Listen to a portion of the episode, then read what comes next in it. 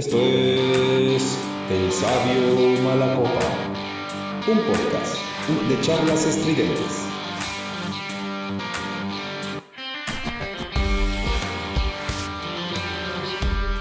Banda, muy buenas noches. Bienvenidos todos a su podcast El Sabio Malacopa. Yo soy Mario Rodríguez y me acompaña de este lado la psicóloga Yoreleya Samar. Yore, ¿cómo estás? Hola, buenas noches, muy bien. Buenas noches y mi amigo Ángel Gutiérrez, ¿cómo estás? Muy bien, Mario, buenas noches, es un placer estar aquí. Muchas gracias por estar. Eh, ¿Cómo les fue esta semana antes de entrar en temas interesantes? Mejor no hablemos de eso. Bueno, yo paso. Lo normal, lo normal, pero sobrevivimos. Sobrevivimos. Eso, sobrevivimos. Sí, saludos a Ucrania. Este chiste muy malo.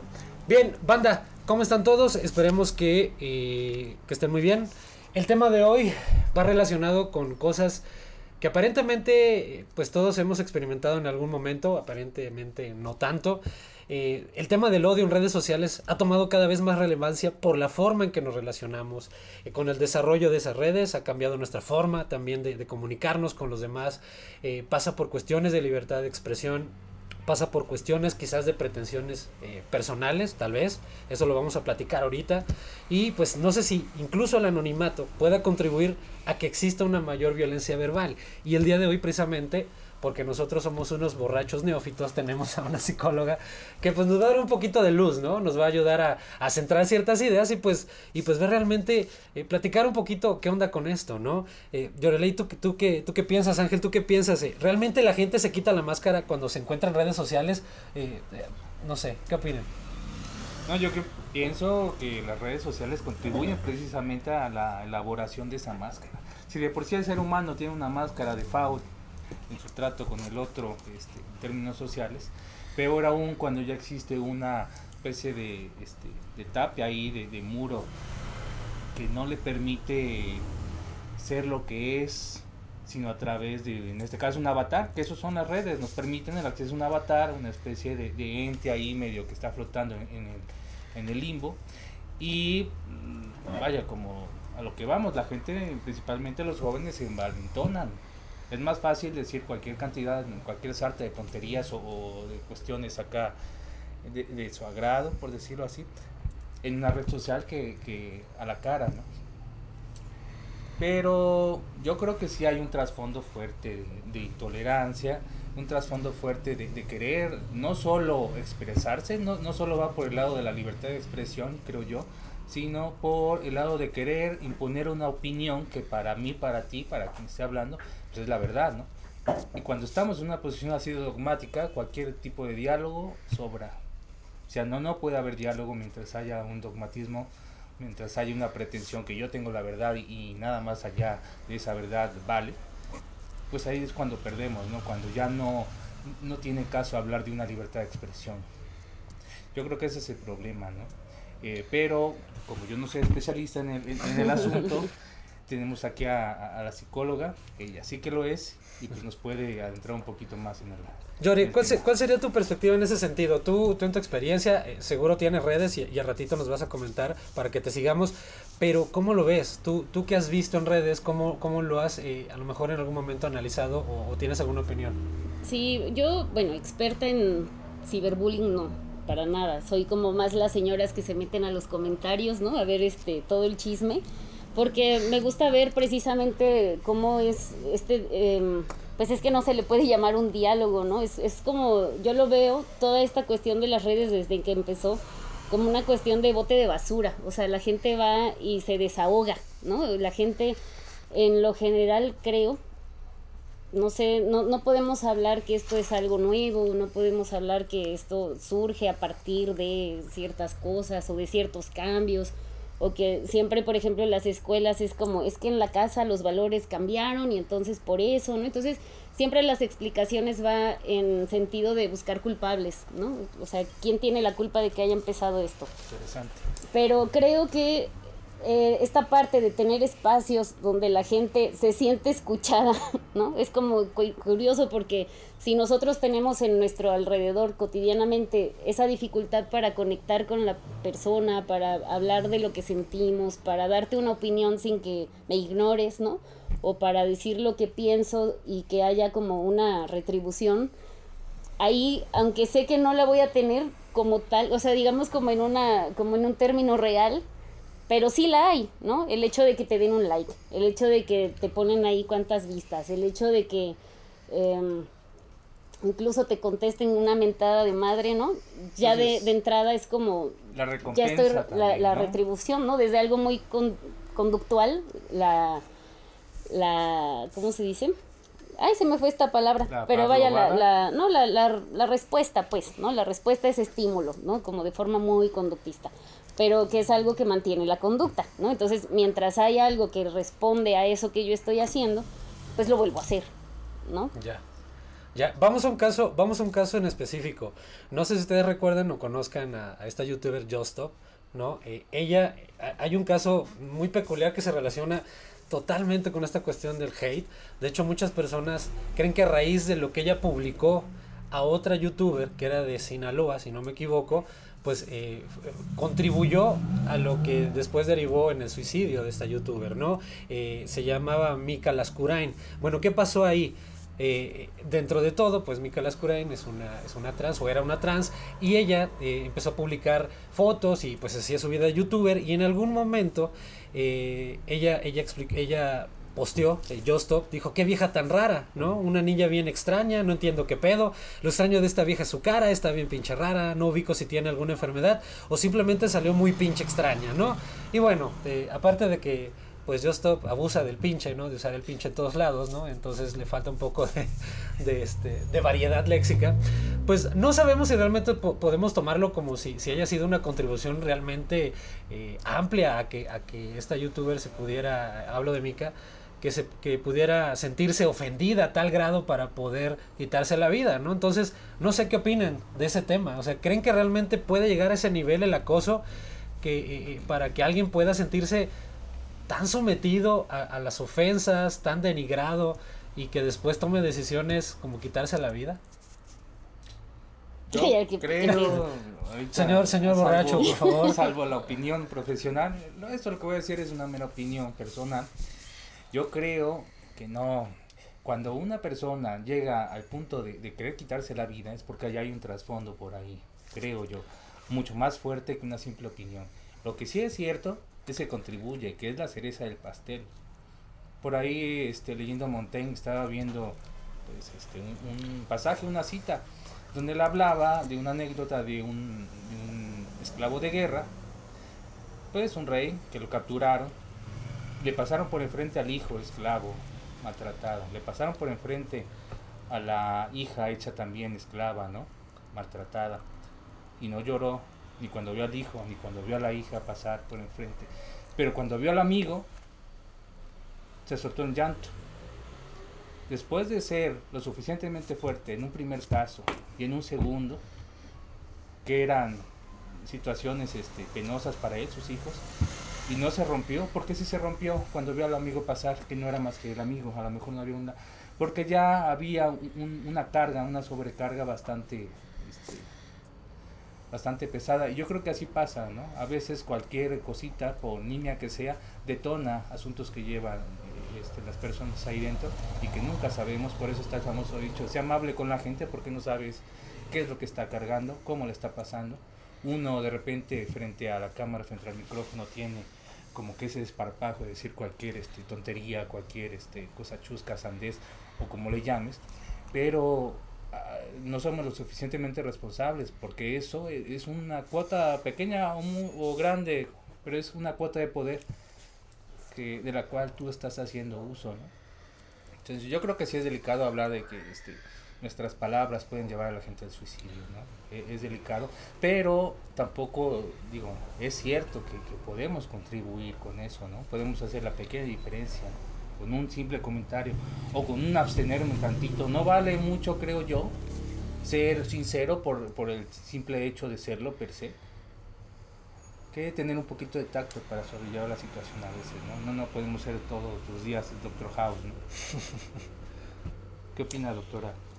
Varias cosas. Es que ahí es donde trastoca el tema de lo, o sea, el, el ciberbullying es un problema psicosocial, ¿no? O sea, partimos de que es algo social y de ahí entonces estamos brincando a lo que es la salud mental, ¿no? O sea, son dos cosas distintas y que entonces ahí lo que importa o lo que impacta es si tú la haces o, o una persona es víctima de, de, de bullying o ciberbullying con una situación de salud mental comprometida, vamos a decirle, pues obviamente le va a afectar más, pero es como cualquier, cualquier enfermedad de la que tienes como predisposición, ¿no? Tienes, eh, tienes antecedentes de diabetes y tu alimentación está del carajo, pues tienes como más posibilidad de desarrollar diabetes, ¿no? O hipertensión o la enfermedad de la que sea.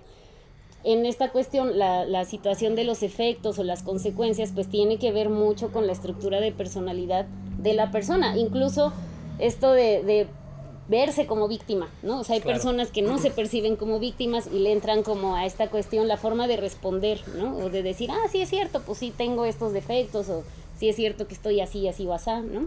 Sí. Pero tiene en que ver más con esta cuestión personal. Creo que el hecho de que actualmente esto que llaman pues ya generación de cristal y de que ya cualquier cosa es ofensa, de que cualquier cosa es una falta de respeto, también parte otra dimensión, ¿no? Porque hablamos ahora de la cultura. Entonces, el hecho de que las personas estén tratando de modificar un pensamiento que es cultural, ¿no? Donde antes pues normalizábamos la violencia, normalizábamos el maltrato, normalizábamos el, el hecho de, de, pues tomar como todas estas características o cualidades. En el caso del que mencionas al, al hablar de una persona de la diversidad sexual, pues ya nos metemos todavía en camisa de once varas, ¿no? Porque entonces ya metemos el género, ya metemos leyes, o sea, ya no es nada más como el hecho de faltarle al respeto a alguien, sino ya es un delito, ¿no? Entonces, es otro punto. Una pregunta para volver un poquito sobre lo que estabas diciendo. ¿Crees que exageramos cuando le llamamos generación de cristal? es, no, no sé, es algo cultural, ¿no? Porque es algo que se menciona ahora en el sentido de que to- de todo se quejan, ¿no? De todo, de todo, este, todo lloran, de todo lloran, o patalean.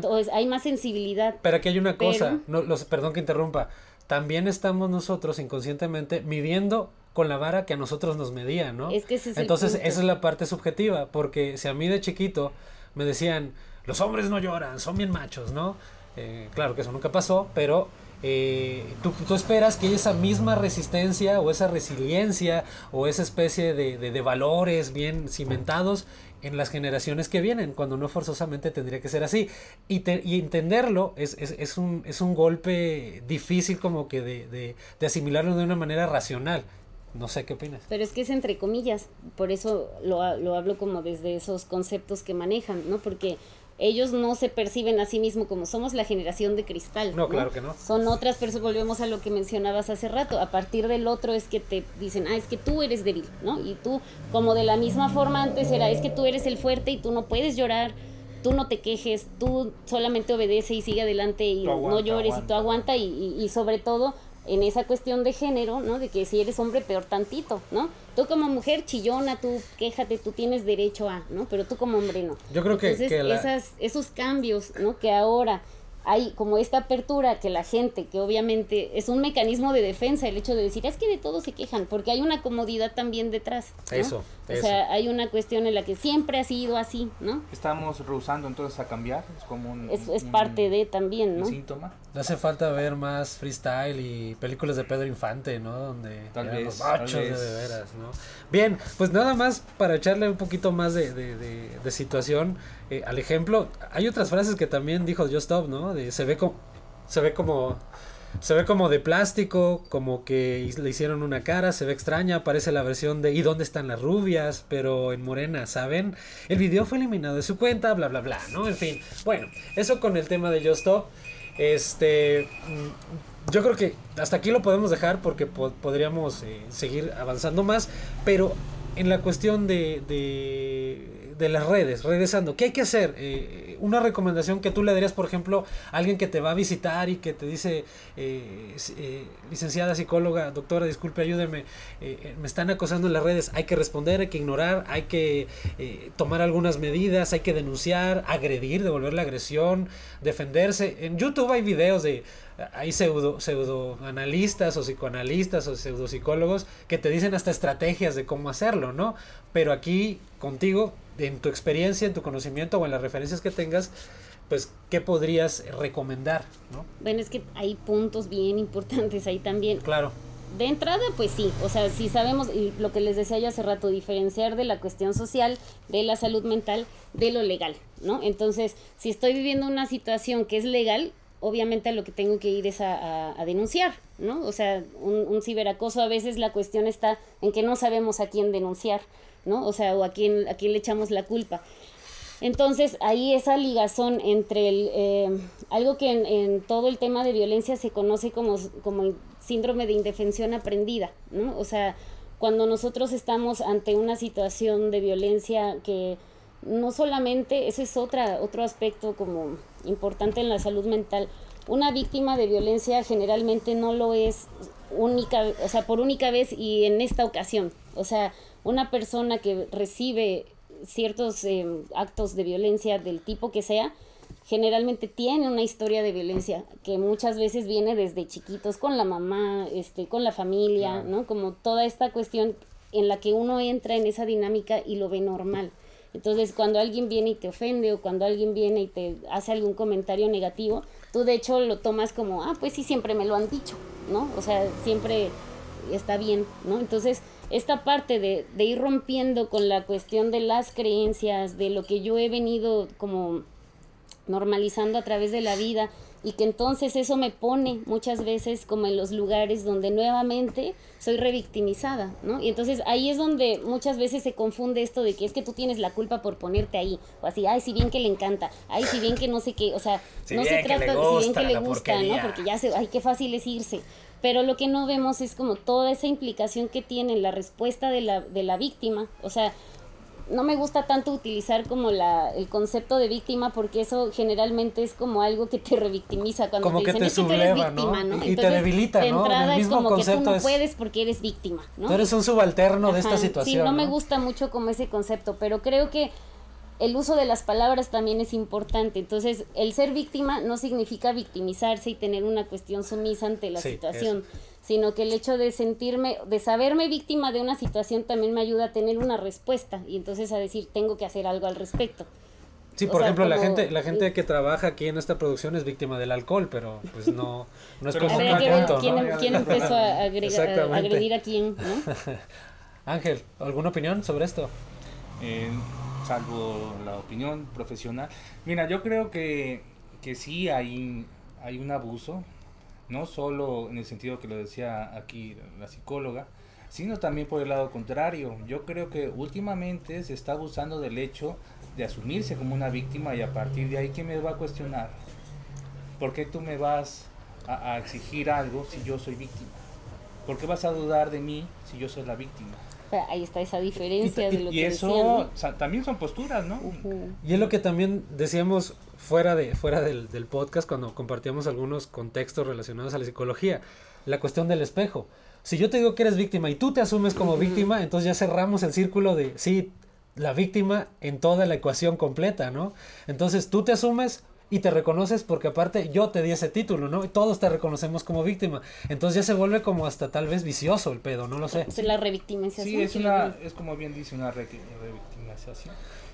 Eh, con respecto al caso que estabas comentando, yo no lo conozco, vaya, no estoy enterado, pero creo que sí hay una responsabilidad en lo que uno dice en medios públicos. Las redes sociales, entre otras cosas, son medios públicos, todo el mundo tiene acceso a ello y no solamente está a la vista de todos, sino generas tendencia, principalmente cuando tienes una cantidad de, seguidores, como les llaman, hoy en día. Hay perfiles que no solo son para interacción íntima con tus familiares, amigos, sino que estás expuesto, estás este, en la opinión pública o generas opinión pública. Hay figuras que sí, precisamente son figuras públicas, figuras políticas, figuras de poder o que ostentan. Ya despiértenlo, despiértenlo, ya sonó el. Este, quiere decir que ya debemos este, parar la. No, no es cierto. Pero, pero yo creo que sí, por el lado legal hay que ser serios. Pero por el lado un poco más este, personal, hay que tener prudencia simplemente. ¿Qué desgaste, qué necesidad de estarle respondiendo a un fulano que a lo mejor ni conozco y que llega a tirar hate, como dicen hoy en día? ¿Y qué es el hate? ¿A qué le llaman hate? ¿A la, intolerancia?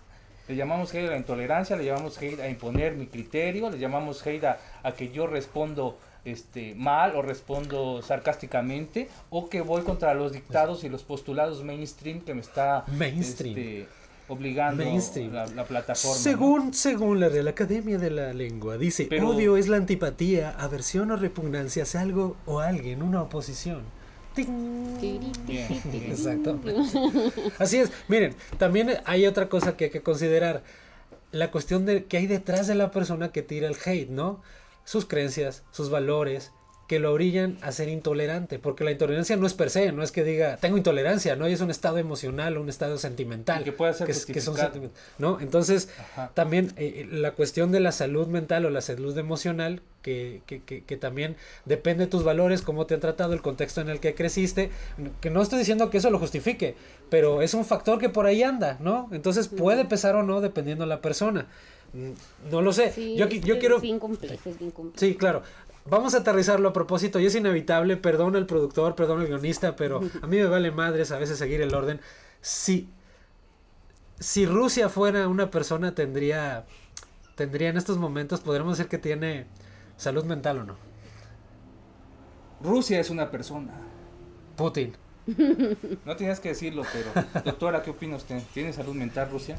Comprométase, doctora. Mójese, doctor. Es que si hablamos de política es... No, no, sea, no. Lo- bueno, no, o sea, es que el personificando punto- el país. Ajá, personificando al país. Personificando la política. Exactamente, no el país, sí, sí.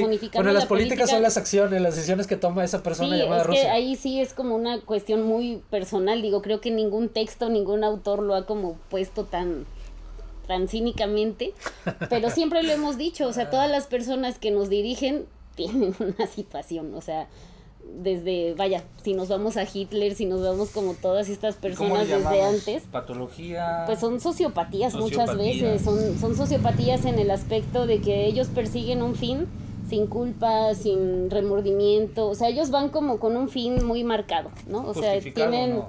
tienen un, un medio, o sea, ahí sí, el, el fin justifica los medios y pues no me importa cuántas personas vas a traer o cuántos países, o si la gente necesita tener o prepararse o no, o sea, yo creo que eso es otra cosa totalmente aparte, pero, pero sí, digo, a- aparte hay un punto que era lo que decía yo hace ratito, o sea, la salud mental, ¿quién tiene salud mental para empezar? O sea, ¿quién podríamos decir que Mi es perro, sano, sano mis mental? mascotas, yo creo que tienen Solamente, salud pero mental. hablando de personas, Los eh, gatos que nos rodean por aquí. sí, ojalá ellos nos gobernaran, Sí, ¿no? Este, O sea, hay un capítulo de Rico y Morty bien chido, bueno, perdón por la referencia que no viene al caso, pero donde toman el dominio los perros, ese segundo capítulo está bien chido, pero bueno, X. Dato inútil de la bueno, el punto era ese, Sí, ¿no? Que, este- exactamente.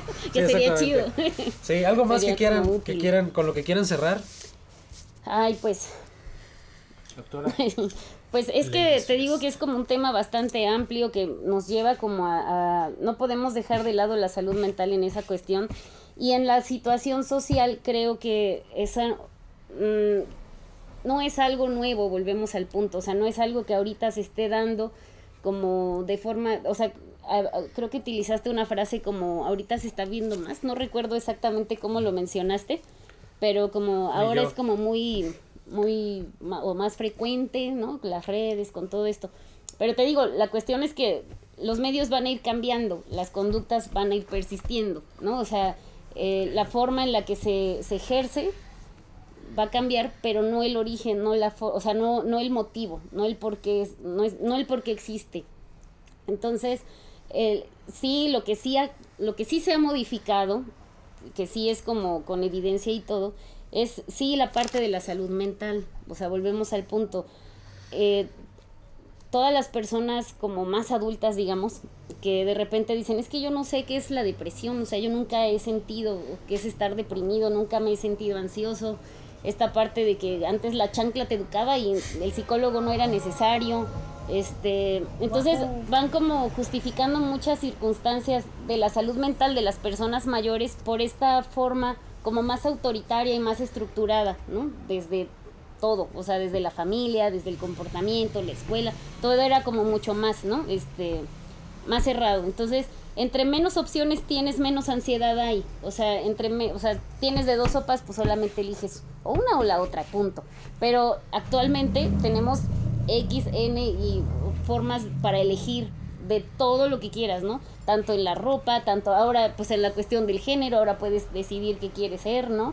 Este, Hombre, mujer, quimera o demonio. Hay más plataformas, ya, ya no solo es el canal 5 y el 7, ¿no? O sea, ahora ya tenemos un chorro de cosas y terminas no viendo nada, ¿no? Entonces, la parte de tomar decisiones también se ve afectada desde ahí, ¿no? O sea, terminas sin ver nada porque pues ya entre hay tanta tanta cosa, oferta, hay como tanta que ya oferta que dices, nada te ¿no? convence, ¿no? Como Claro. que, o sea, lo veo también con los niños, por ejemplo, les das muchos juguetes y pues no, no juegan ni uno, ¿no? O sea, nada lo satisface. nada ¿no? lo satisface. Claro. Entonces el hecho de que haya sobreestímulos y sobre sobrecarga de muchas cosas también nos hace perder como esa parte de valorar muchas cosas. Aunque suene como, como todo y nada, pues, pero no sé si me explico el punto, ¿no? ¿Cómo no? Entonces ¿Cómo no? no valoramos Claro. muchas cosas desde ese sentido.